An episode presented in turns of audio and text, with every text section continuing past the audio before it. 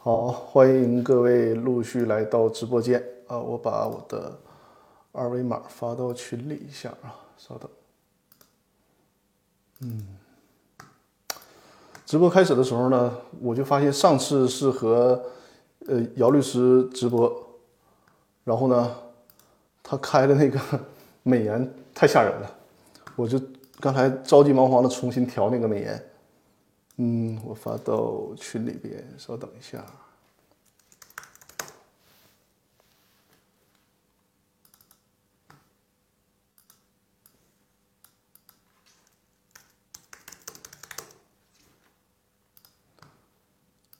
好，上周直播缺席了，因为去大连出差，然后没有赶上直播的时间。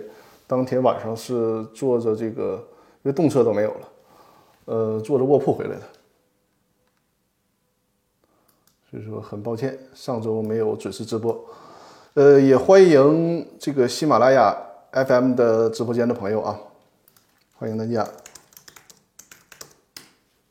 我的直播呢，还是在易直播进行，就是这个易直播 App 里面呢进行视频直播啊。好的，场控姚律师已经来了哈。然后在喜马拉雅 FM 呢进行这个。音频直播还是老规矩啊，大家可以呃一直这个一直播的朋友可以扫描画面上的二维码，就是截图之后扫描二维码，在我的《公司法大爆炸》的微信公众平台里面呢给我留言，因为一直播的观众在留言的时候他可能有字数限制，尤其是想问法律问题啊，那个有字数限制不方便，可以直接在微信公众平台里面进行留言，我一会儿会刷后台。看大家的留言，然后给大家回复。喜马拉雅的朋友呢，就是呃，直接在微信公众平台里面搜索“公司法大爆公司法大爆炸”，就能找到我的微信公众号，在那里面给我留言也可以。然后在喜马拉雅的直播间里面留言提问也可以啊。我把这次直播，因为现在已经有两位朋友在后台进行提问了，我在呃之后讲解之后呢，会。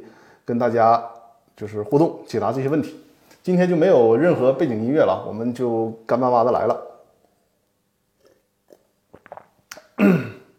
呃，这次直播的内容呢，就是这个关于出资安全的问题。为啥要讲这个话题呢？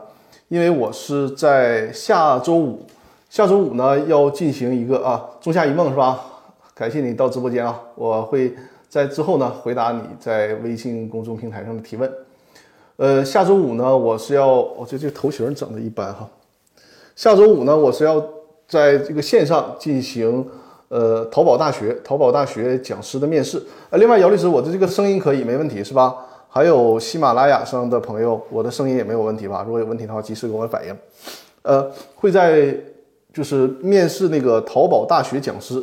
这个淘宝大学呢，就显然是淘宝网在搞的这这这个嘛，主要是给。淘宝的店主啊进行讲座，呃，包括你像我是在这个法律方面，还有其他的什么运营方面呐，什么产品开发方面啊，呃，我是入围了，就是呃，怎么讲，就是可以进入复赛了。呃，理论上来讲呢，这个这个这个头发这这这么难受。理论上理论上来讲呢，参加复赛是应该去那个杭州的阿里园区，本来还还想着。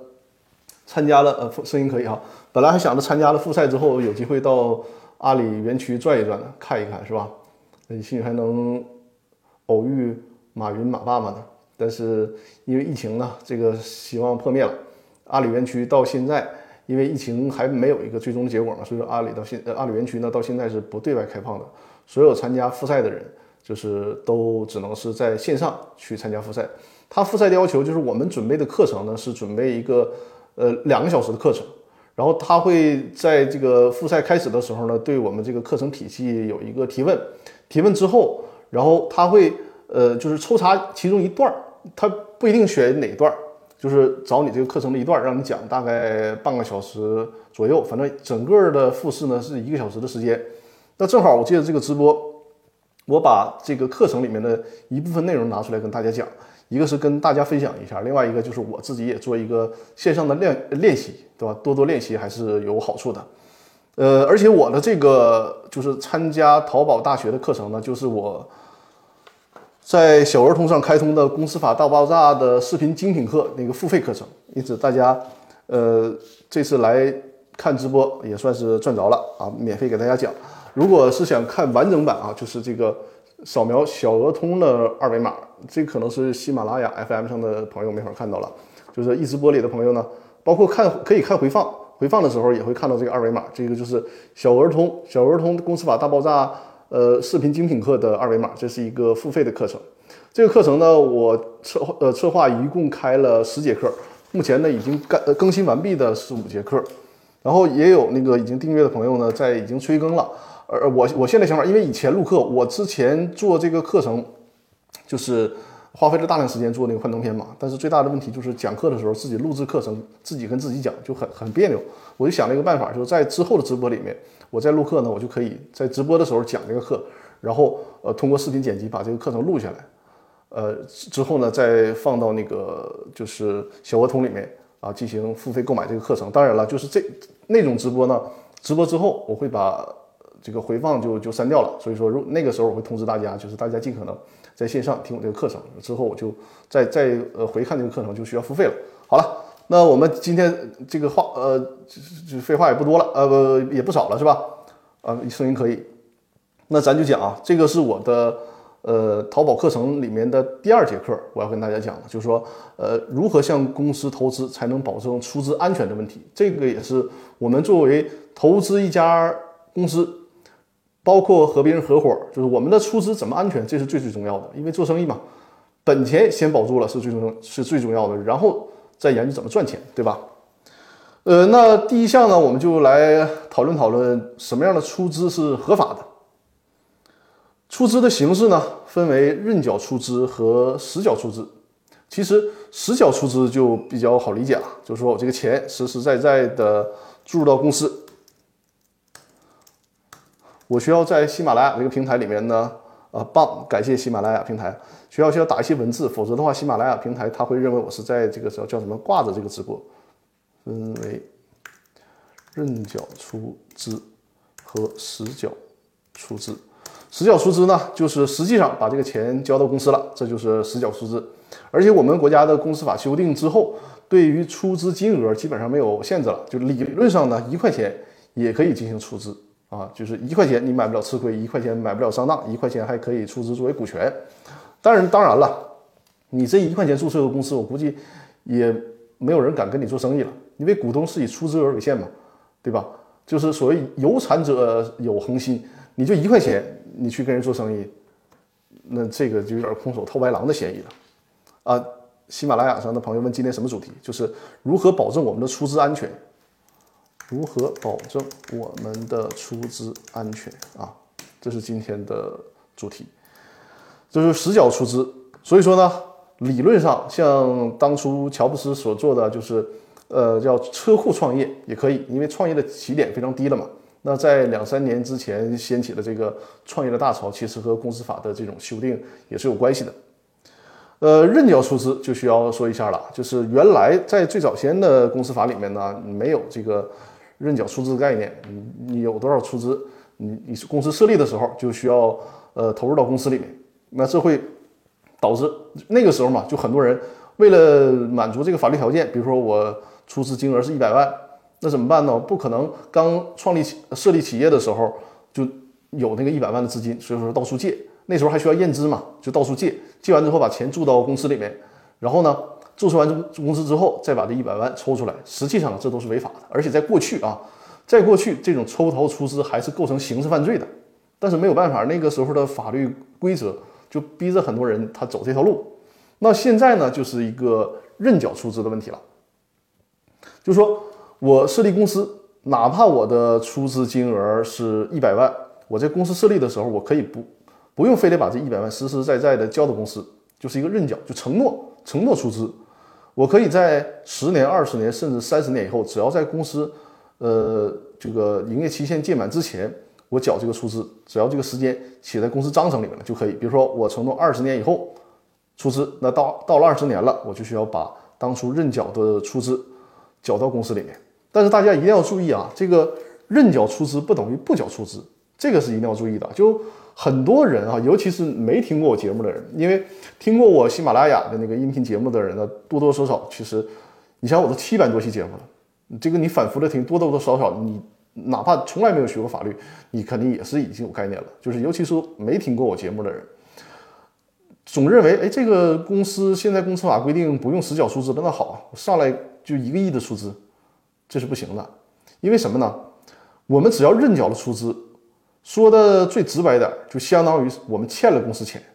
就比如说我认缴出资一千万，就相当于我欠了公司的一千万，出来混，早晚要还的。比如说，你虽然这个一千万，你的认缴期限，你说我二十年，满二十年之后我再实缴出资，但是呢？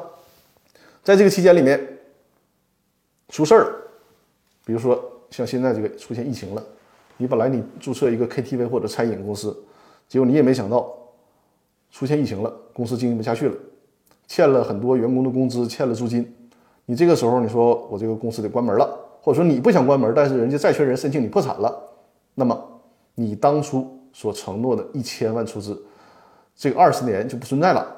就是说，你在这个公司解散的这个时点上，或者是你公司被宣告破产这个时点上，你就得提前履行这一千万的出资义务。那这一千万从哪儿来啊？你就是你自己有多少财产，就得往里搭了，往里就是人家甚至于可以执行你的个人财产了。这就是这个认缴出资的概念，就它绝对不等于不缴出资。你如果认缴出资过多的话，没有必要那么多的认缴出资，实际上是给你自己带来风险，带来负担。还有，我这个课程啊，因为刚才我提到了嘛，整个这个课程是两个小时的课程，但是我们的直播时间是有限的，我呢就是能讲到哪儿就算哪儿啊。然后大家在我讲的期间呢，也可以随时提问，因为我们的场控姚律师啊，他会把这个提问到时候截图告诉我。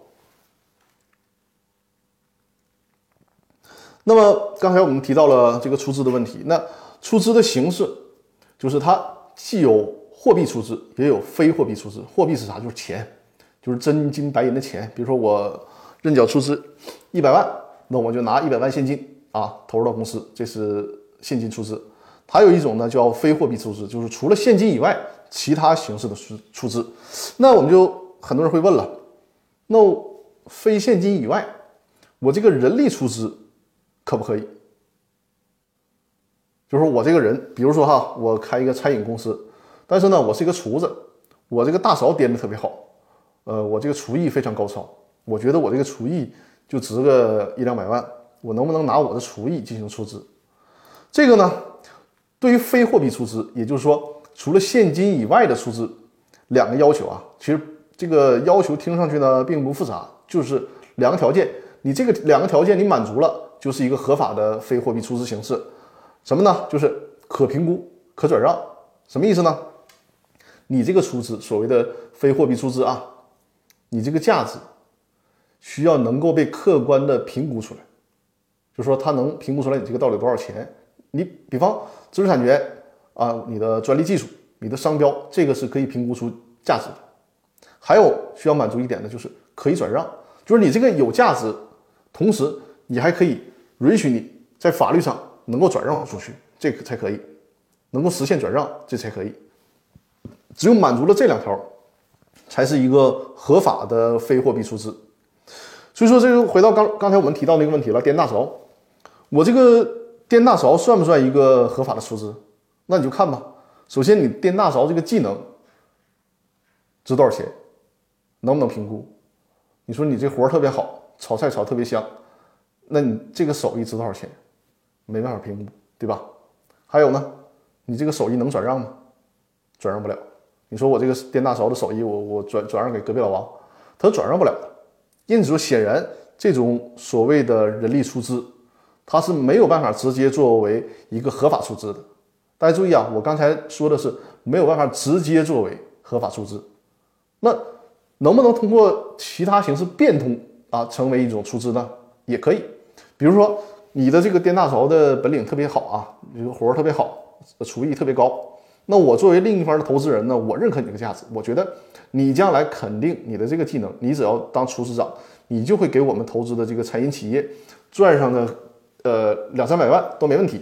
所以说呢，我和你协商，我说你只要在我这干满五年，那么你出资一百万，这个钱就是你在工商注册的时候，你体现出你是现金出资，你不是什么电大勺的技能出资啊，你还是现金出资，出多少钱呢？你出一百万，但是呢，这个钱不用你拿，不用你来来拿，我作为另外一个股东，或者是我作为一个投资方，我来给你出这个钱。当然了，刚才我提到了，你附加一些条件嘛，就是说我这个钱不是白给你的，你至少得在这个公司里面服务五年嘛，因为你这个技能是转让不了的，你走了之后，那就没有人掌握你这个炒菜的技能了，对吧？所以说你在这个公司服务满两年，对，颠大勺可以出资，就是通过变通的方式可以实现颠大勺出资，就是我认可你这个颠大勺这个这个厨子的呃能量和价值，你只要干满五年，那么。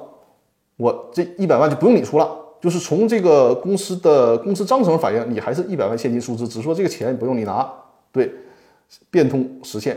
然后我作为另外一个投资方，我给你拿这个钱，这就是所谓的变通，变通的方式，然后进行出资。这种方式呢，很适合我们引进一些人才，比如说呃销售人才呀，或者是科技呃开发人才呀等等，这这些还包包括一些管理人才，对吧？就实现所谓的人力资本的变通出资。那么除了钱，还可以用什么出资呢？刚才我们提到了哈，就是不限制啊，这个甚至于说，比如说呃债权出资、股权出资，这都可以，唯独就需要满足两个条件，就是这个价值能够评估，而且呢能够转让。另外呢，我在开始的时候啊，张多多律师说，大勺提前退出的时候要退要还款，这个需要就这个就需要在股东协议里面进行设定了，就是。从保护我这个投资方的角度来讲，一定要设置这种条款。你颠大勺，我都认可给你一百万了，对吧？你颠半道你跑了，你不颠了，那么首先你股权需要退还给我，甚至于说你给我造成了一些损失了。因为你想想，如果你这个当初你不承诺颠大勺出资，我是没有必要多出资这一百万的。我这个公司注册资本本来比如说呃五十万就可以，就因为你个颠大勺颠大勺的出现了，我注册一个一百五十万的公司，对吧？就这种损失，我们在提前约定好违约责任，这就是能实现啊，对这种叫非货币出资、这种人力出资进行一个锁定。之前呢，我们公司法里面规定呢是需要还需要走一个验资的程序，但是后来呢，公司法修订以后，这个验资的程序不需要了，不需要进行验资了啊，但是呢，需要进行评估，什么概念呢？就是。它不需要检验你这个出资到底到底符，比如说你以一个嗯车辆出资啊，然后你说你这个车辆出资是呃一百万，那人家按照原来呢需要检验你这个出资到底值不值一百万，现在不用，现在呢你只需要提供一个评估报告啊，作为一种登记制度就可以了。呃，张律师幽默满分，律师界直播的清流，感谢啊，我是奔着律师界的李佳琦去的。但是后来我发现不太现实。这个李佳琦是靠呃这个这个容貌取胜的，所以说我现在改道了，我准备做直播界的罗永浩，嗯，但是不是体型上啊，呃，就是说不需要验资，但是需要评估，你得拿出一个评估报告。至于说你这个评估报告是评估低了、评估多了，在公司注册的时候人家不管，但是呢，你不要高兴说，哎，我弄个评估报告，比如说我一台车。只值二十万，我就评估个二百万，行不行？你在公司注册的时候，你拿这个评估，你只要有评估报告就可以了，人家不管。但是这个事儿以后会找到你麻烦，这个我们稍后会讲。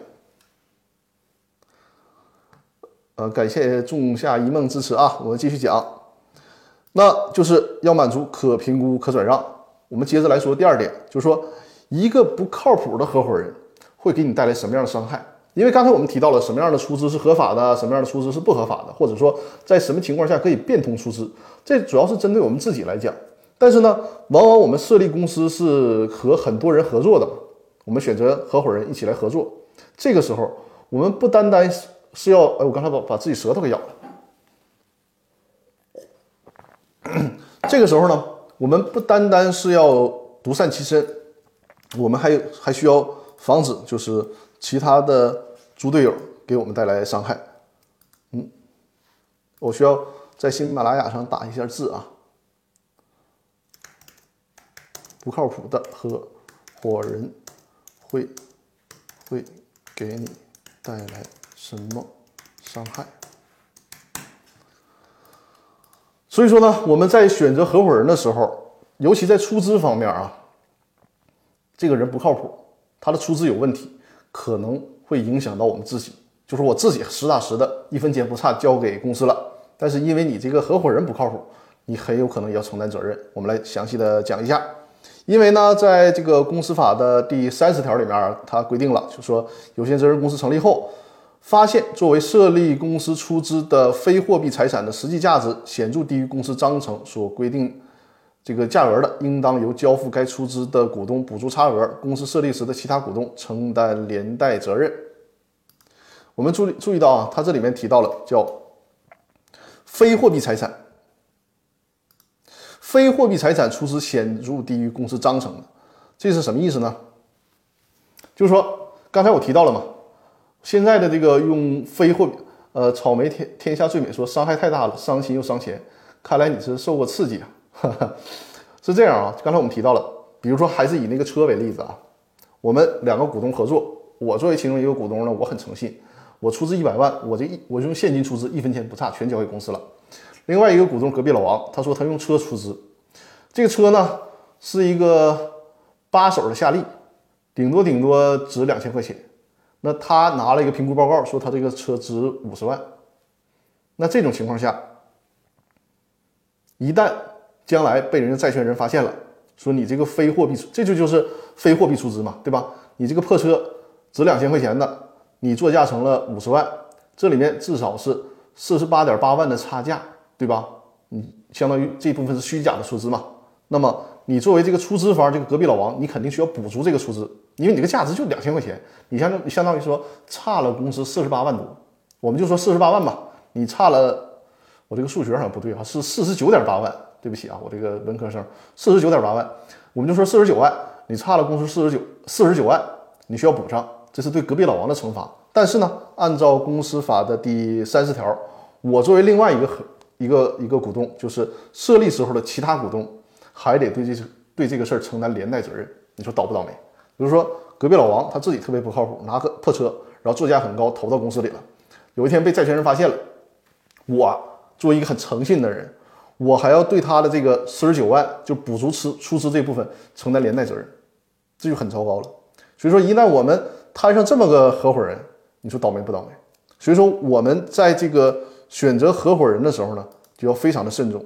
另外呢，对于货币出资这一块，虽然公司法里面没提到啊，但是公司法司法解释里面提到了，就是哪怕是货币出资，比如说我承诺出资呃一百万，但是呢，隔壁老王也承诺出资一百万，结果隔壁老王就出资了二十万，差那个八十万，我也要作为发起人嘛，也要和他承担连带责任。因此说，这种猪队友对我们的坑害就太大了，对吧？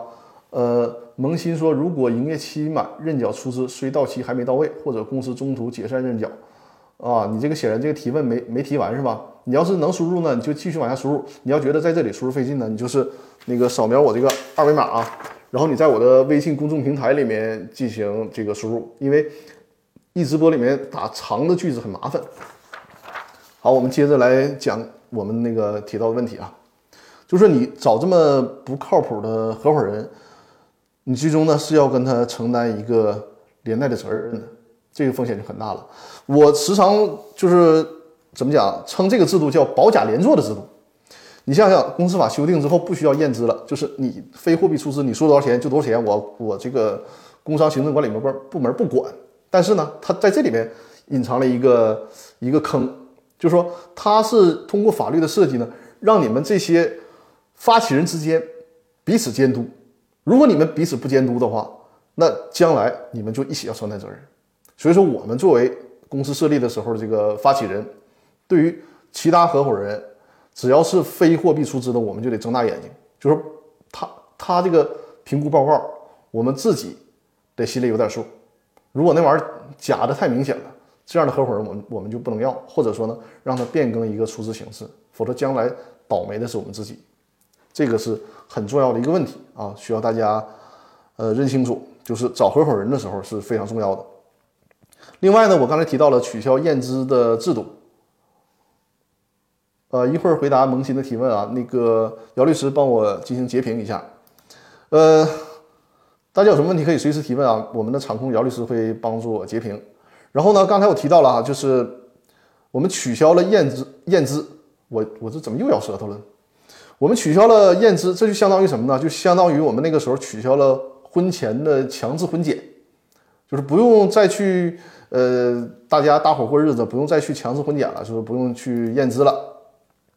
取消了这个验资的制度，但是刚才我提到了嘛，就是他通过这个取消验资制度，但是呢，他让你们合伙人之间彼此监督，你们自己验对方啊，如果验的不对了，你们这些合伙人，你们这些发起人自己去承担连带责任去。所以说，他虽然取消了验资制度，但是后果要由这些发起人彼此来自己承受，这个是需要大家注意的。那么，如何避免其他发起人连累自己呢？就是刚才我提到这个现象，大家会觉得，哎呦，那我设立一个公司还有这么多坑在里面呢，我怎么能避免这个事儿的出现呢？给大家几点建议啊。首先，一个建议就是签股东协议，把这个股东协议一定要签明白。就是刚才我提到了，我们需要彼此监督，但是呢，你在股东协议里面得反映出违约条款。如果哪个股东不诚信，违约了怎么办？或者说呢，有些股东他承诺出资了，他就不出资，你这个时候，或者说他压根就没钱出资，比如说家里顶多有五十万存款，他当初许诺有五百万的出资，显然那一百四四百五十万他是拿不起的，怎么办？怎么处理？这些股权能不能开出股东？我们需要在股东协议里面进行约定。另外就是呢，当非货币出资的时候需要盯紧，怎么盯紧？就是少啰嗦，去评估。因为通常评估机构，他如果做出那种太虚假的评估，评估机构也是要承担责任的。所以说这，所以说在这一点上呢，他最起码有一个评估报告，就能对出资的真实性少一道风险。因此说，我们大家合伙，既然你以非货币出资了，对吧？你把评估报告给我拿来，或者说呢，如果你对他自己找的评估机构不放心，你来给他聘请一个评估机构，或者是给他指定一个评估机构，对他进行一个客观的评估，就是把这个非货币资产的风险呢。非货币出资的风险呢，尽量减到最低。第二个呢，就是在这个股东协议里面呢，或者是公司章程里面去明确一个出资的责任。你比如说，通常我要是给客户设计这个股东协议呢，我会有这样的约定啊，就比如说，呃，股东会会议由股东按照实缴出资比例行使表决权。注意啊，这里面我可提到的是实缴出资，因为在公司法默认里面，他不管你实缴和这个认缴。默认就是按认缴，就虽然比如说我出我我是占这个股权百分之七十，但是我一分钱没出，那个另外一个股东他占股是百分之三十，但是人家三十，比如说对应三十万全都交到公司了，而我这个一分钱没出的，我需要在公司里面有绝对的话语权。如果想防止这种情况出现，那刚才我提到了，我们约定上就是说我这个股东会议按照实缴的出资比例行使表决权，这样的话呢，去鼓励和强迫大家提前履行出资义务。然后呢，就是如果你没有实缴出资，或者是你抽逃出资了，那么你即便是持股百分之七十这样的大股东，你也不能去修改公司章程，或者甚至于说呢，你不能在股东决议里面行使表决权，给他做这样的一个约束。同时呢，还约定，如果你是没实缴出资啊，或者是抽逃出资啊，我给你一个期限，你去补足出资或者是返还出资。否则的话，我这些没你看我刚，比如说我虽然占百分之七十，但是我是一个不诚信的股东，我一分钱都没出。那么我需要设计，就是我们公司需要设计一个条款，对于这种百分之七十的股东，他没有表决权，而且呢，我们这百分之三十的已经实缴出资的股东有权去开除这百分之七十的股东。这个如果你不约定哈，你单去找法律。是找不到这种依据的，就是人家占百分之七十，然后人家是一个很坏的股东，他还不履行出资义务，你拿他没有办法。所以说呢，你需要提前在股东协议里进行约定，就是我即便是小股东，面对大股东不诚信、不履行出资义务，我也有权利去开除你，要有这样的约定。第三点呢，就是如果遇到法人股东，比如说跟你合伙的不是一个自然人，他是一个公司啊，有一家公司跟你合伙，然后去设立一个新的公司。在这种情况下下呢，你要对他做一个资信的调查。因为通常这个，哎呀，这个很文雅的喝水方法应该是这样的。我这个其实准备出来了，我我用用拿大缸子喝了，是这种很文雅的喝法。然后呢，呃，遇到法人股东的时候，通常就是作为公司嘛，它在社会层面的曝光度会更更高。我们其实去查这样的公司的资信呢，呃，是更容易入手的。最简单的就是教大家几个方法啊，我们利用一些公开的信息平台，比如说呢，我们首先考虑到就是这个国家呃企业信息国家企业信用信息公示系统，就是这个国家工商总总局这个网站，你查一下这个公司它的注册资本是多少，通常你也能看到，呃，它的实缴出资多少，呃，包括比如说这个企信宝啊、企查查呀、天眼查呀，这些这些第三方的软件，甚至能查到更多的关联信息，比如说这家公司。它是一个正常经营的状态啊，还是被注销状、被吊销营业执照的状态啊？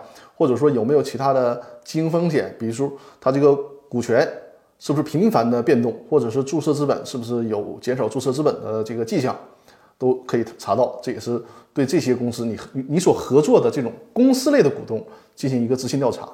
再有呢，就是因为现在的审判信息是公开的嘛，所以说你可以去这种裁判文书的网站。呃，官方的网站呢，就是中国裁判文书网。你在百度里面搜索“中国裁判文书网”，就能找到这个网站。你点进去，把这家公司的全名呢敲到这个搜索框里面，搜索一下。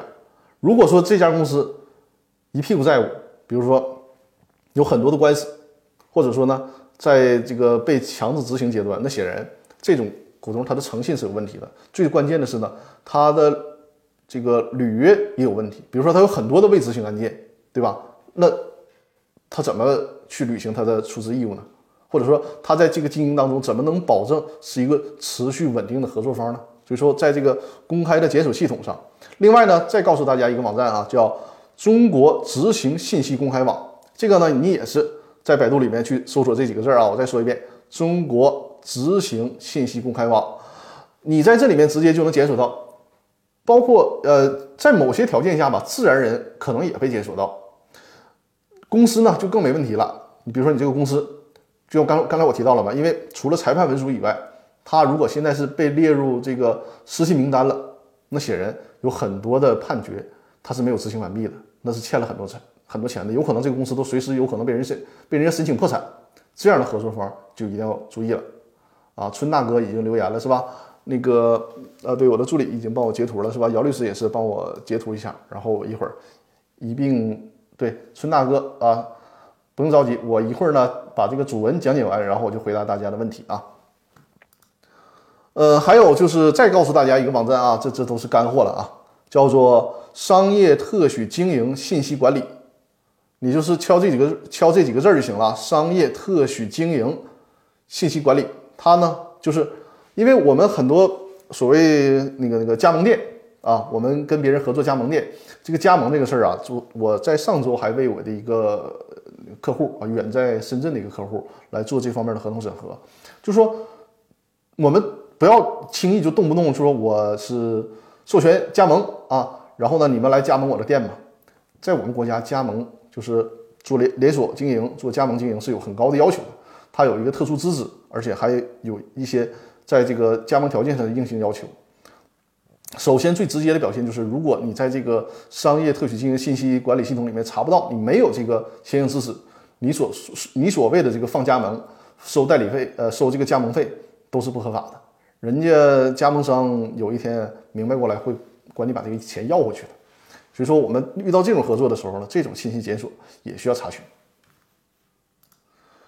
呃，我这个讲解的时间呢，已经半个小时了。通常我们主文啊，就是我们直播的老传统惯例嘛。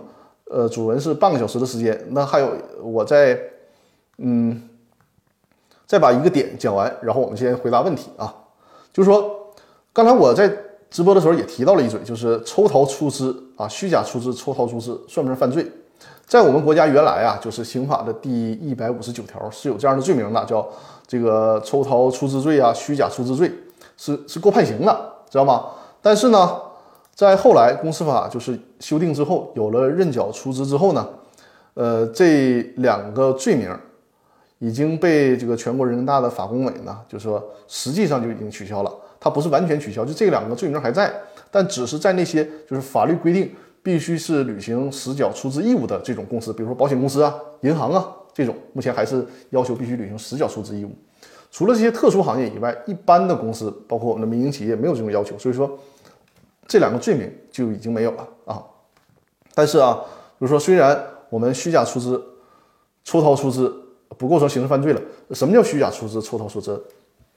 刚才我提到的，比如说我一个价值两千块钱的破车，我这个这个出资，我冒就是顶替为五十万，弄一个假的评估报告，顶替为五十万。这在过去是够判刑的，但现在呢不判刑了。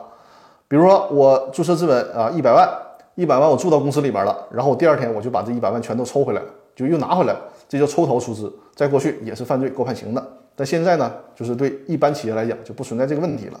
但虽然不构成刑事犯罪了，不代表说大家可以肆意妄为感谢呃喜马拉雅的朋友分享了我的直播，感谢。也欢迎大家多多转发和分享我的直播啊，然后更主要的就是关注我的直播，呃，就是不代表刑事犯罪取取消了之后，我们在这一点上就可以这个随便了啊，又虚假出资又抽逃出资，这不是的，民事责任还是要承担的。比如说抽逃出资，那无论是公司还是股还是其他股东，都有权利起诉你，要求你把这个钱还回来，甚至于说加收利息。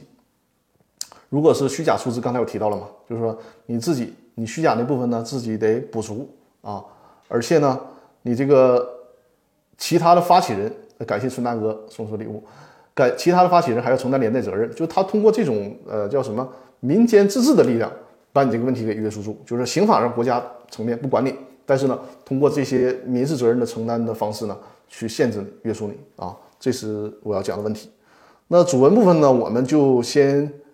讲到这儿吧，最后再补充一点吧，因为这个我我现在给大家讲的是我的淘宝讲座里面其中一个一节大课啊。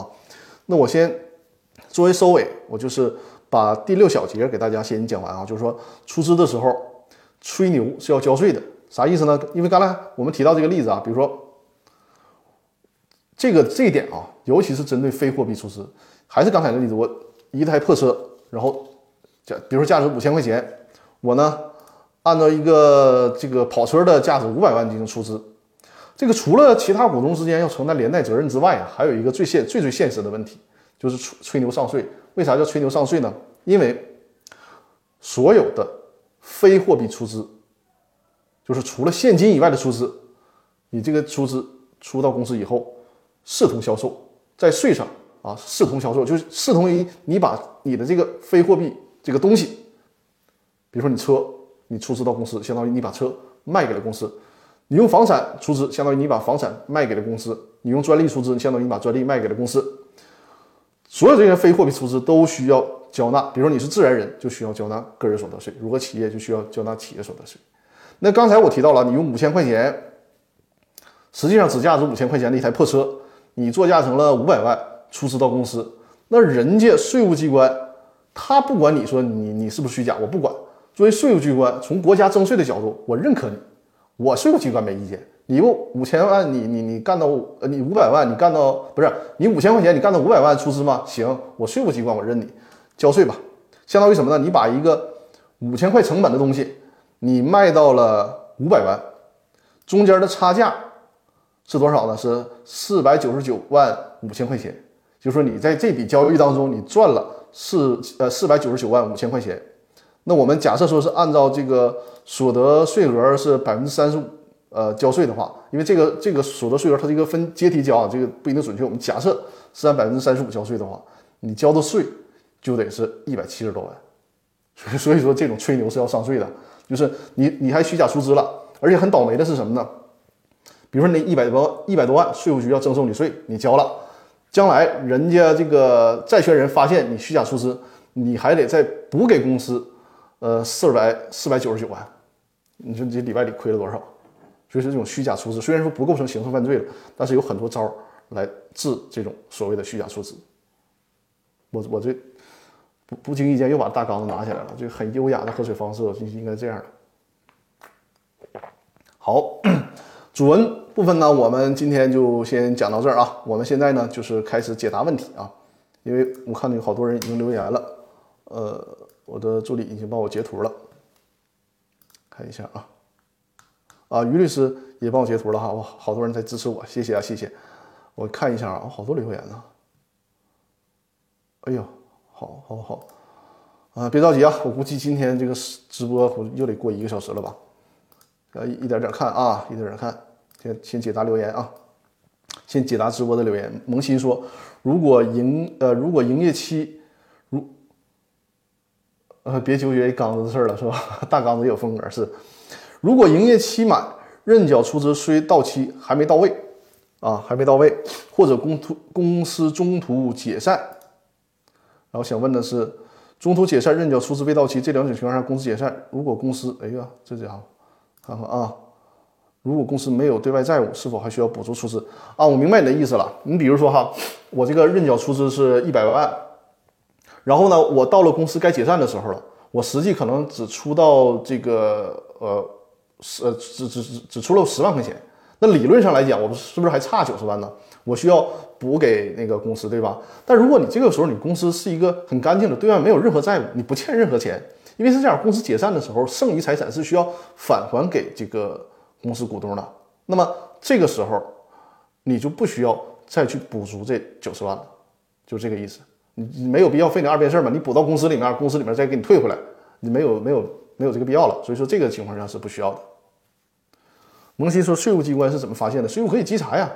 你其实你包括现在啊，我们很多时候转让股权，转让股权为了省税，都是零短零零对价转让，实际上呢。比如说我这个股权啊，百分之十的股权，我卖了一百万，其中中间可能赚了八十万，然后我们在那个股权转让协议上都经常写零零对价转让，就是说我这个可能注册资本十万块钱，我写我就卖了十万。你可能你在工商变更，因为现在按照正常情况下，按照个人所得税法，你是需要提供完税证明的。你之前假如你没有提交，你这个股权也变更完了，过了两三年以后，人家税务机关有权。随时翻翻这个旧账来找你的，就是我有客户本身就是这样，就是几年前转让的股权，然后现在被人家税务来进行稽查的，所以说税务想发现你是太容易了，而且现在所有的这个呃信息都是联网的，所以说这个是很难逃掉的。呃呃，春大哥，春大哥的留言是：股东以土地作价一千万出资，未过户，五年后拿现金一千万出资。呃，这个其实理论上是可以的，就是如果你在公司章程里面你写了说以土地作价出资一千万，你没有过户，然后你后来改了这个呃出资形式了，但是保证的还是一千万，这个通常是可以的，这个是没什么问题的。我看看还有没有新的留言啊？没有的话，我们就在微信公众平台里。现在现在我的那个微信公众号里面还有很多的提问，我先找一下啊，稍等。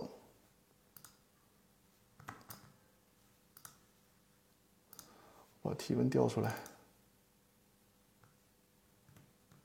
之前在我的微信公众平台里边提问的，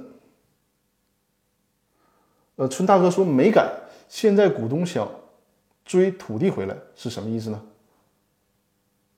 哦，你是说这个人，比如说隔壁老王吧，啊，这个隔壁老王，他当初是以土地呃作价一千万出资。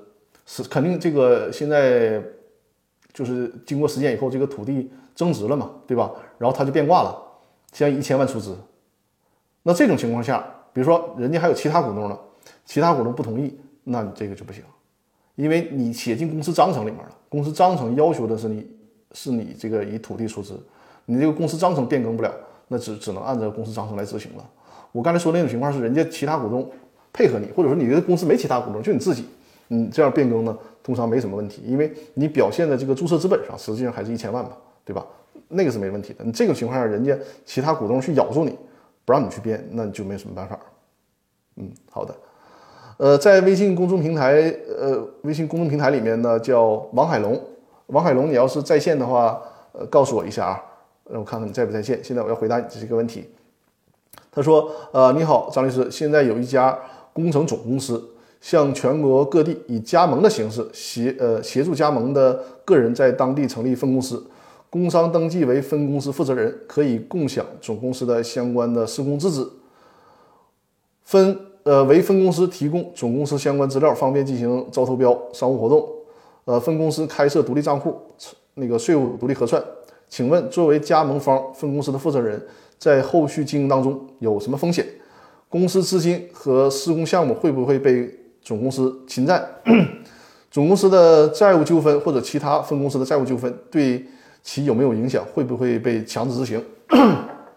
这个大家听明白了吧？这个焦点就是说，呃，上面有个总公司，那分公司呢，理论上是想自己独立运营。哎呦，这快，你看这个快到一个小时了，嗓子就出问题。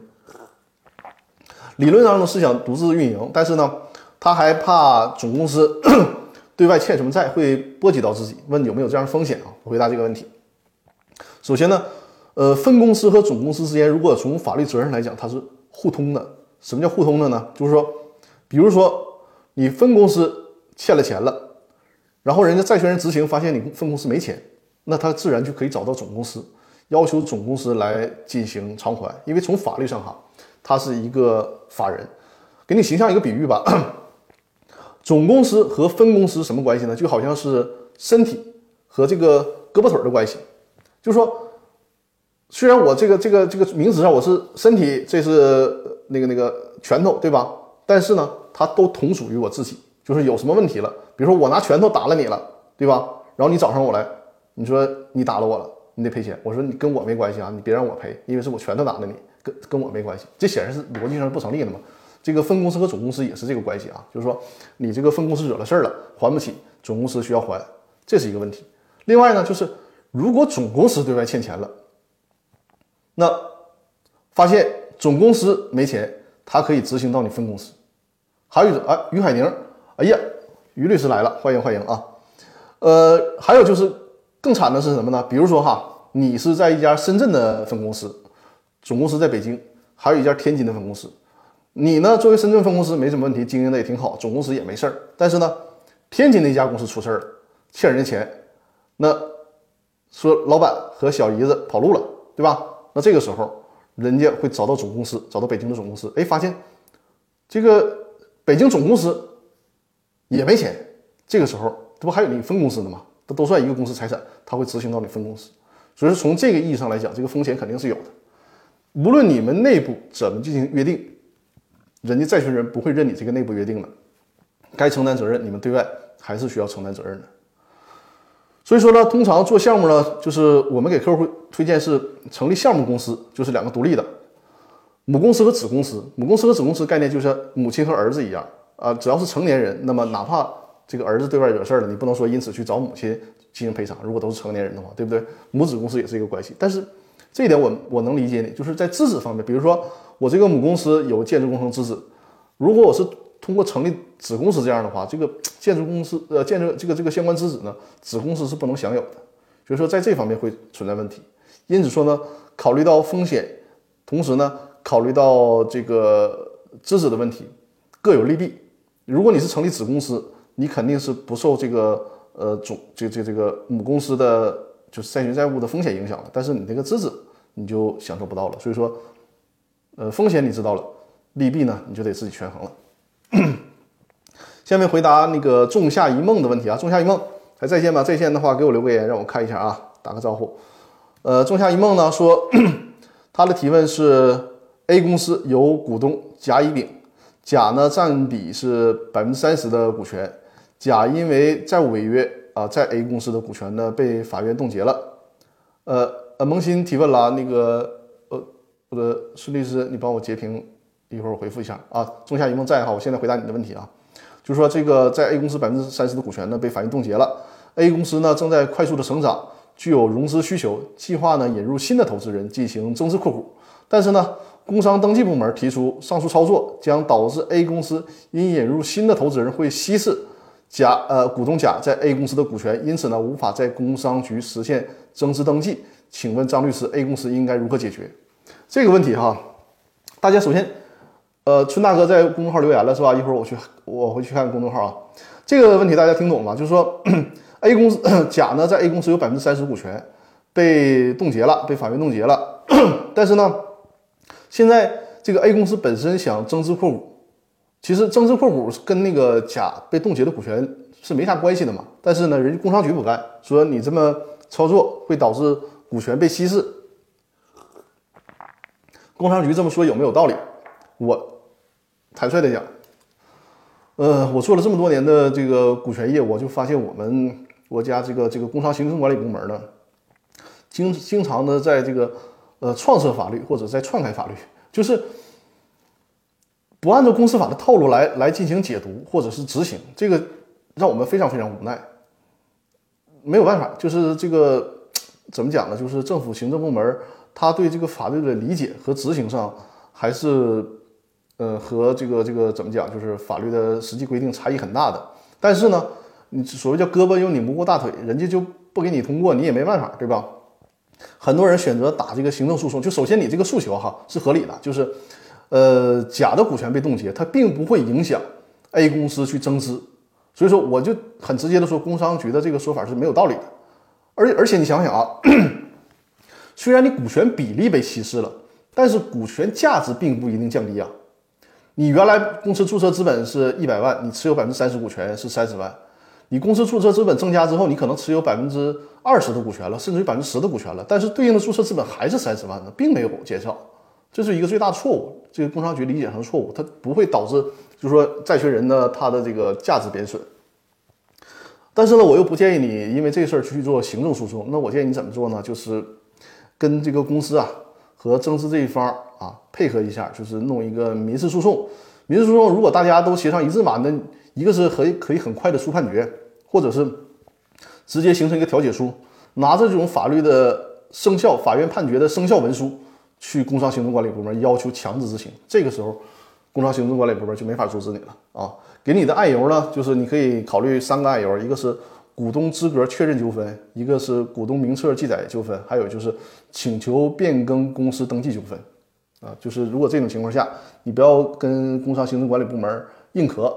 如果找他们领导，业务上呢也沟通不了，那你就不行，就只能退而求其次，就稍微花点时间，通过诉讼把你这个增资的事儿和股权比例变更的事儿确定下来，然后拿着这个生效的法律文书，包括判决书、包括调解书，去工商行政管理部门去做变更，就这个方法了啊。好，我接着看微信公众平台里的留言啊，魏律。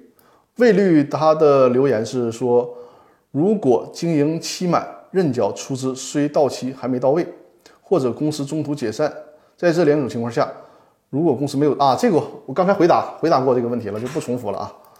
我看看，应该还有新的留言，看一下。某村啊，某村的提问是：破产重整成功后，新股东发现破产前的股东出资不到位。是否可以提起股东补资补足出资的诉讼？现在公司的股东是破产重整投资人了，原股东已经不是公司股东了。你这个问题呢提得很好，但是这里面涉及一个问题啊，因为关于这个呃股东，就是说前手股东和后面那个股东，他们两个应该如何承担责任的问题，原来在这个公司法司法解释三里面呢，确实有这种规定，叫什么呢？就是。你前手转让的股东，如果因为出资瑕疵，后面那个股东呢，就是后买那个股东啊，你要承担一个连带的责任。但是呢，就坏事就坏事在内部司法解释是在公司法，就是呃认缴出资这个制度形成以前形成的司法解释。因此说，在后来的实践当中，对个这个司法解释应该怎么解读，就经常会产生纠纷。那。大多数后来我们也查了很多的裁判文书嘛，很多裁判文书的认为呢，就是如果之前你这个股东呢没有缴纳、没有履行出资义务，在之后买股权的这一方啊，他只要没有什么过错，就不是恶意串通啊，不是以一个极不合理价格购买啊，通常后手股东呢是不需要承担责任的。像你说的这个破产重整之后发现出资不到位，那我建议呢，你呢还是找原来的股东去承担责任为好。但是啊，我跟你说，法律规定和 我们司法实践呢。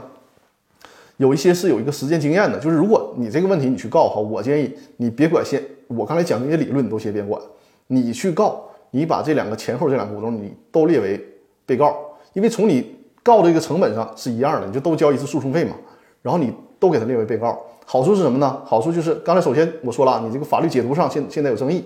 啊，你可以赌两头，还有呢就是让他们两个股东之间互相咬这个时候往往通过举证啊什么的，让对你反而会更有利。所以从实践的角度，我建议你这两个股东你都给他追加进来，然后作为被告要求他们履行出资义务。两个占股各比例百分之五十的股东，其中一个股东是公司监事。哦，沙粒儿，你的这个问题没提完是吧？我等会儿你这个问题提完了之后，我再接着回答。我看看现在，呃，孙律师，嗯，对，沙粒儿，你这个问题应该没提完啊。其中一个股东是公司监事，侵害公司利益，侵退公司财产，错逃出资。啊，我我估计我要我应该明白你想提什么问题了。没事，你可以继继续说啊。然后是刚才有人留言，就是萌新萌新留言说，总店与加盟店之间是什么关系？也是总公司和子公司的关系吗？不是的，不是的啊，就是总店和加盟店，不要被刚才那个问题所混淆了。就是总店和加盟店，还有总公司和子公司，它俩完全是两个概念，没有什么，就就就叫没有什么可比性。如果是总店和加盟店呢？他们俩有可能仅仅是一个合同关系，就是他俩完全从股权架构上啊完全没有关系，从公司结构上完全没有关系，就是两两个独立的主体，然后呢只是一个合同关系，依据合同进行加盟。然后呢，总公司和子公司这个概念是不对的啊，总公司对应的是分公司，母公司对应的是子公司。总公司和分公司的关系就像是身体和胳膊腿儿这个关系啊，母公司和子公司就是母亲和儿子的关系，是这么个关系啊。嗯，我看看啊，萨拉说，如果，呃，抽逃出资，哎，这这这个这个，我先回答萨拉的提问啊，侵害公司利益，侵吞公司财产，抽逃出资怎么办？这个人还私刻公章，首先私刻公章，从刑事的角度，他是违法犯罪的啊，私刻公章是违法犯罪的，伪造印章。再有呢，就是各占百分之五十，他还是监事，这种情况下呢，公司恐怕没有办法形成一个有效的决议起诉，对吧？但是你作为股东，如果他侵害了公司利益了，可以提起股东代表诉讼。啥意思啊？就是说，你作为股东，你以自己的名义起诉这个另外一个股东，告诉他什么呢？比如说他抽逃出资了，告诉他返还出资。当然了，结果上就是，如果呃你的这个告的成功了，胜诉了，那他还的钱不是还给你这个股东啊，他是需要把钱还给公司，或者是赔偿给公司。就是你这个问题，可以通过股东代表诉讼来解决。呃，莎拉在后面又有提问，我看一下啊。侵吞公司财产，把公司变压器通过使用假公章变为自己注册的公司，我方是法定代表人，法定代表人你就可以以公司名义进行提起诉讼了。另外一个，你在这里面需要留意一下，他的这些行为里面有没有侵占行为，就是构成如果构成职务侵占的话，也是有可能构成刑事犯罪的啊。看一下我助助理的留言，啊，看看。托克维尔啊，托克维尔是老朋友了哈。如何认定股东出资是否合法到位？是不是仅凭汇款凭证？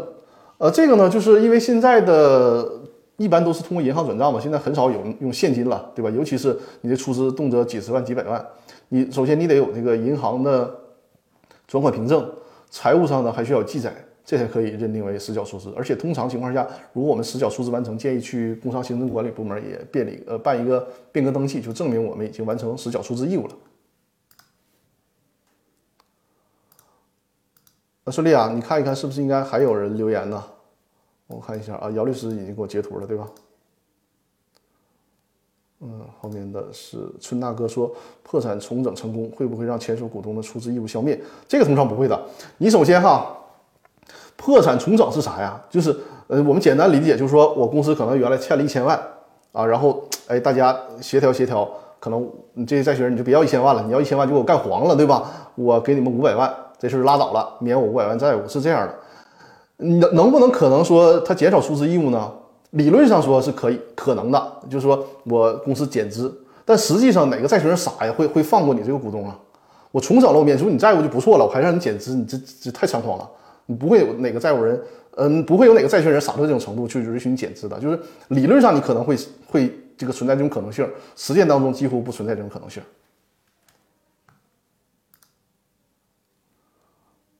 呃，破呃管理人发现出资不到位并追索，对对对，可以追索，可以进行追索。哦，我的微信公众号里面又有留言了。今天大家的提问还是比较踊跃的。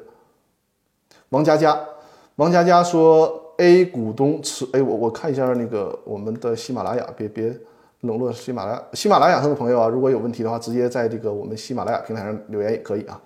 嗯，王佳佳说 A 股东持股百呃持股百分之四十，注册资本五呃注册资本五十万，A 股东实际投了二百万，现在跟大股东纠纷，大股东不给查账，也不让 A 参与管理，现在 A 想退股，大股东不同意。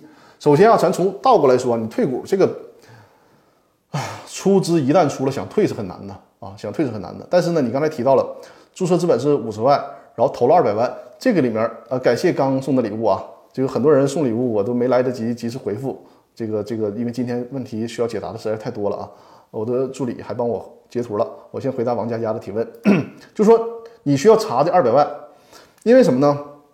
你注册资本你实际出资义务是五十万，多出来那一百五十万，你得看变成什么了。如果你当初呃，就这这这个人啊，就是比较比较单纯，变成了一个呃资本公积，那投到公司里面也拿不回来了。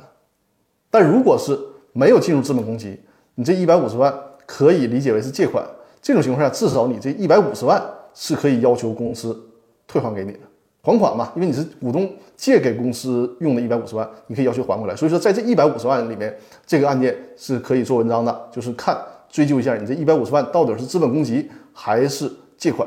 如果没有约定明确，而且呢，在账上也没有计入到资本公积，那么就可以理解为就是借款。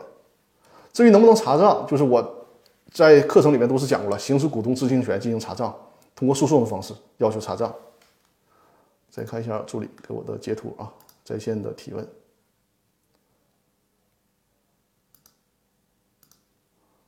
呃，萌新说，公司回购是以公司的资产购买股东的股份吗？是的。公司回购确实是以公司的资产，但是呢，我们国家是严格限制公司回购的，因为公司回购不就相当于说是减少注册资本或者抽逃出资了吗？公司回购只有在法定的几种情形下才能进行回购啊，就是轻易是不能适用公司回购的。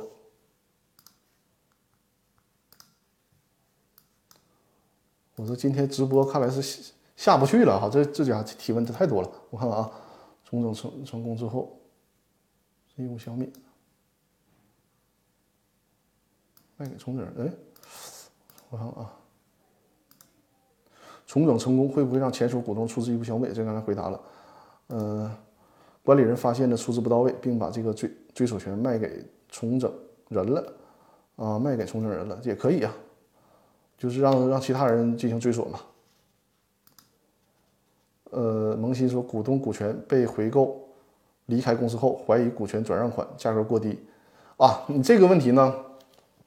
如果这种情况，呃，我不知道我在直播里面讲没讲过，我是在那个公司法大爆炸的那个那个音频里面讲过，就是在这种情况下，你因为理论上讲呢，只有这个现任的股东才能行使股东知情权，但你说的这种情况，如果是公司对你在你曾经是股东的时候，对你隐瞒了呃这个这个相关的信息，或者说你有一个初步的证据证明，那么虽然你现在已经不是公司的股东了，也可以，这个是在公司法司法解释四里面可以找到依据，就是也可以要求行使股东知情权。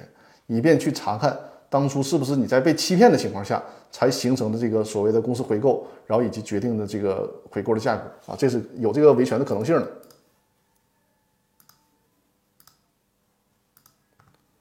继续看啊，刚才的那个提问是比较集中的。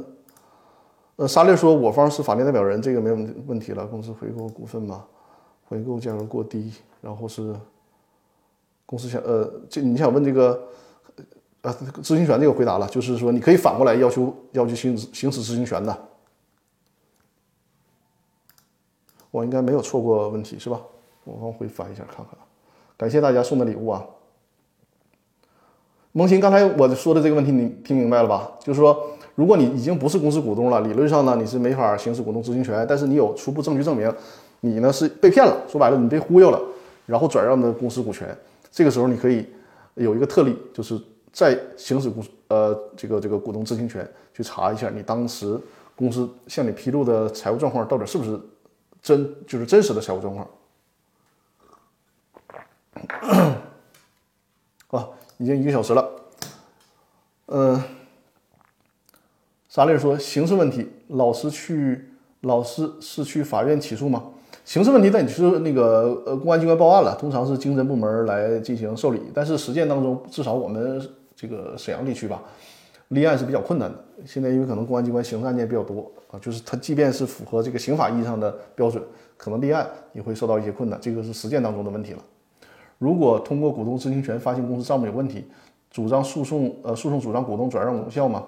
不见得啊。你这个问题就复杂了，就是说得看你们当初股权转让协议是怎么写的。你你是不是因为隐瞒了这个？因为首先他有隐瞒行为，不代表一定无效，除非说他这个隐瞒和欺诈行为导致你如何如何了啊？这种情况，这种情况通常也不是无效，你只能是比如说可撤销啊，或者是要求对方承担违约责任呐。就是无这个无效这事儿不是轻易就能认定的。呃，感谢关注啊！私刻公章、抽逃出资、职务侵占，对，这些是抽逃，但是。抽逃出资这个事儿，刚才我不讲了吗？这个是嗯很难不不不会被认认定为刑事犯罪了，但是可以要求他补足出资啊。私刻公章已经立案了，是吧？挺好挺好。然后你那个抽逃出资啊，那个那个跟刑事案件就没关系了，你得要求他补足，把这个钱退回到公司来，甚至承担这段期间的利息啊。然后那个职务侵占也是可以通过报案来解决的。哇，微信公众平台又有人提问了，这是不让我回家了是不？呃，郭涛涛。郭涛涛，你在线吗？在线的话可以告诉我一声啊。然后郭涛涛提问的是：你好，我投资的新三板公司受骗了，想退出来，属于您的您公司的代理范围吗？就从那个律师代理的角度，肯定没问题，我们是可以代理的。只是说你需要跟我联系，呃，我需要了了解详细信息，看看你这个案件里面，嗯，首先咱们能，咱们这个理由能不能站得住脚？就是说打官司的话，有没有一个维权的可能性？而且新三板呢，通常理论上是你可以转让，但是新三板的流通是非常差的，所以说你想通过转让的方式退出来也很难，那就得研究研究，就是你当初所购买的股权怎么购买的，因为什么原因被骗的，就得去研究具体的细节了啊。但呃，如果你郭涛涛，如果你有需要的话，你在我的那个呃微信公众平台里面给我留言，把你的微信号留给我，然后我们加微信详细的聊一下啊，就是我们。呃，公司股权纠纷的诉讼也是我这边做的一个常态化的业务，包括常年法律顾问和公司的股东协议、公司章程的起草，包括股权激励计划等等吧，围绕着公司股权，因为这五六年就专门做这方面领域的业务。呃，我们喜马拉雅的听众一直都是安安静静的在听直播，是吧？有问题可以进行提问。嗯啊，图克维尔说，公司法人即执行董事利用公司钱款去购买房屋，事后补回房款、购房款，是否依然追加职务侵占？这个通常就不构成了，就是挪用嘛，挪用公款啊是构成犯罪的。但是这种情况下，就是这个这个怎么叫？就私人私营企业这个，他既然已经归还了，那这个通常是就不能认定为犯罪了啊。这个呃，理论上和实践当中都是这么处理。呃，如果大家对这个，比如说职务侵占呐、私私刻公章啊，这个形式上的特别感兴趣，呃，大家可以在微信公众平台里边给我留言，呼声强烈，我可以邀请我们团队专门做刑事案件的王律师给大家，或者专门搞一期，或者这跟我搞一次联播啊。王律师非常可爱的一个，但是呢，在刑法领域又是非常专业的一位律师。感谢萌新，呃，感谢沙粒啊。嗯，我看看还有没有新的留言。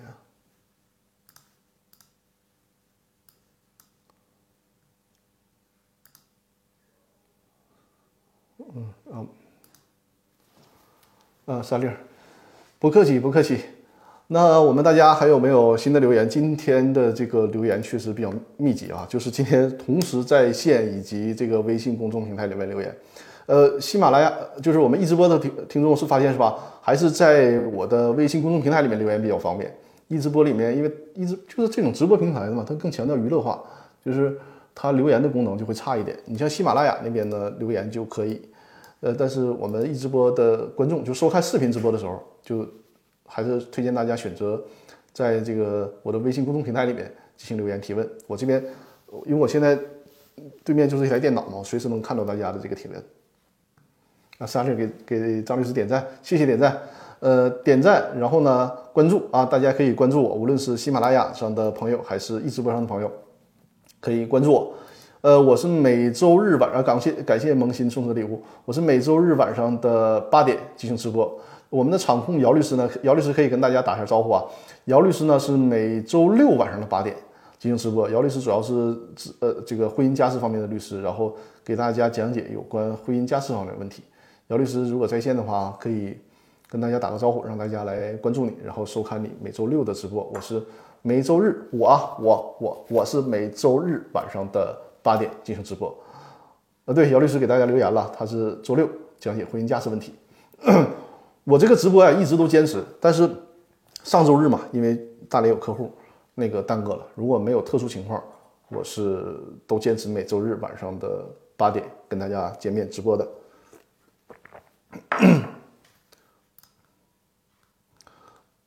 呃，喜马拉雅上的朋友还有陆续进入直播间的，欢迎啊。呃，另外跟大家说一下，就是。呃，我看看有人说，春大哥说张律师来成都开课吗？呃，成都我去过，我特别喜欢成都，成都、重庆都是我特别喜欢的地方。至于开课嘛，如果就是真的有这个需求的话，比如说公司啊、企业或者是呃，就是比较集中的时候，是可以考虑过去的。因为我现在就是呃这几年嘛，做这个线上的法律服务这条路走的还是比较好的。包括我的客户现在最远的新疆克拉玛依。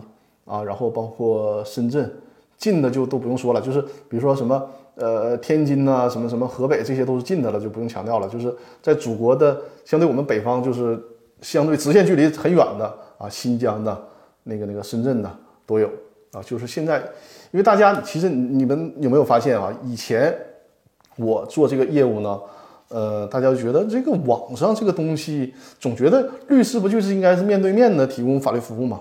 但是大家通过这个疫情，就会更加深刻体会到，实际上我们要解决问题，真正解决问题的来讲，网络完完全全可以解决我们别的领域我不说哈，就法律的领域，甚至现在开庭都是直播的，对吧？就是法律的服务，通过网络、通过电话、通过视频都可以解决掉。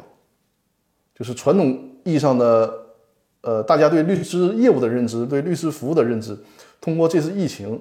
就在我的这个服务模式里面，大家就更加的肯定了，就是因为现在逼着大家，呃，所有的业务、所有的活儿在线上，大家发现，哎，这线上原来从来不去尝试，现在尝试完了，觉得也可以啊，而且效果也很好。就是我现在这个线上的业务发展的是比较多的，呃。丘吉尔说嘛，不要浪费每一次危机嘛，就是这也是我通过这次疫情的危机所看到的，就是发展线上的业务，而且让客户们接受这种线上的跨领域的服务更加容易了啊。包括很多的客户，我提到了，就是新疆啊、深圳啊 这些很远的客户，我们是从来没见过面的，就是只是通过互联网知道我之后，然后认可我的这个专业技能，认可我的法律服务。然后选择了和我们团队进行合作。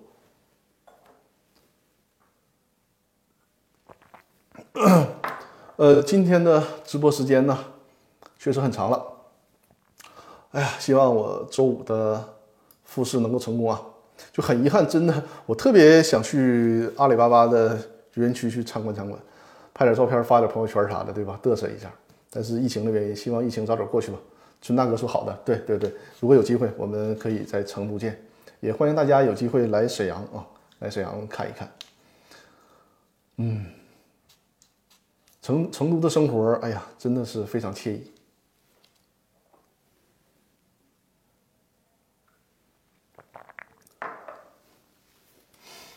嗯，呃，最近这个沈阳的疫情，就前段时间弄得特别吓人，因为受吉林的影响嘛，啊。”孙小绿说：“张律师平时的工作非常忙，没有时间给大家直播不容易。”是的，是的。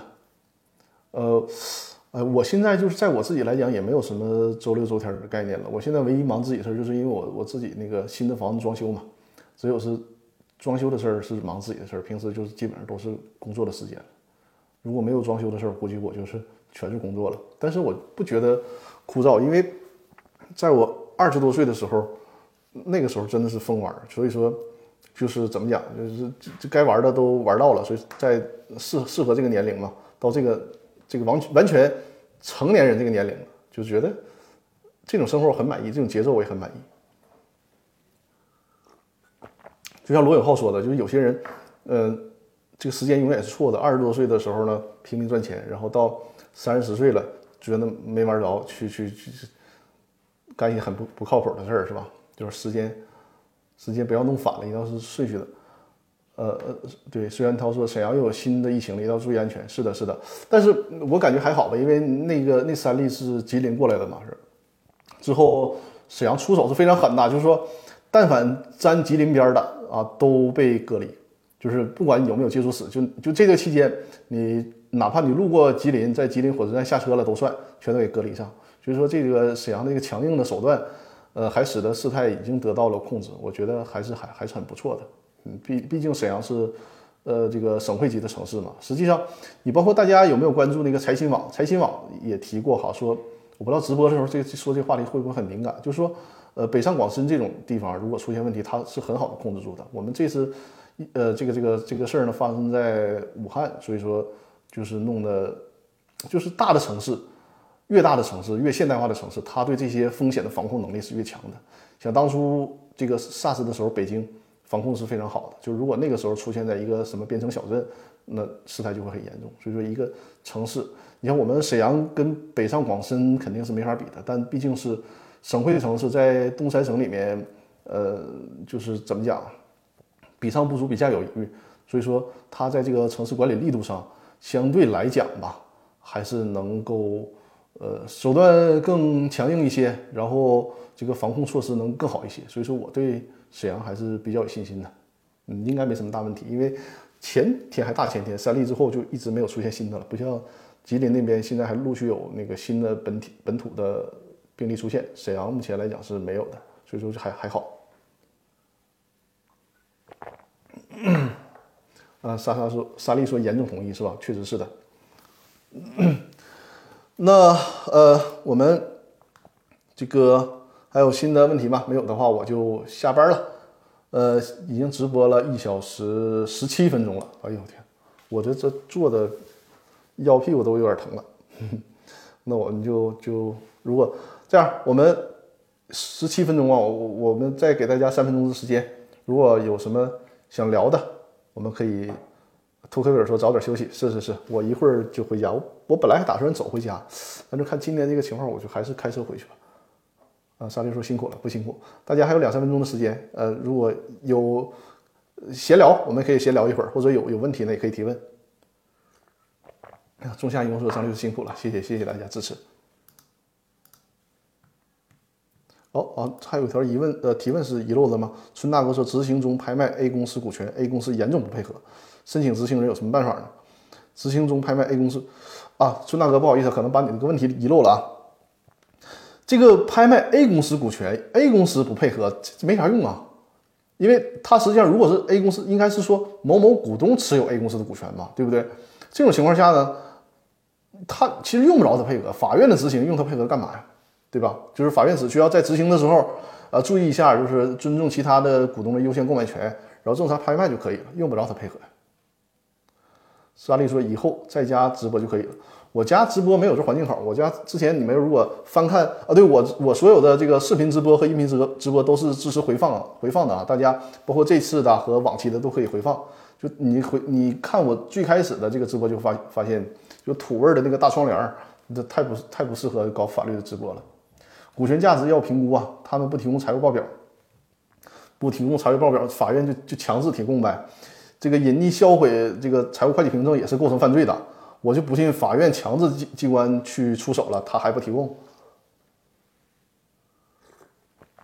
隐匿销毁会计凭证凭证本身构成犯罪，然后拒不配合这个执行，该拘留的拘留，对吧？甚至说这个不履行生效法律文书、不履行判决也是构成犯罪的。就是就这种情况下，我们真正作为司法部门，面对这种情况，如果想弄的话，绝对是有权利上有，法律上有，就看想不想弄。想弄的话，肯定会。弄成功，这个不存在他不配合就执行不了的问题。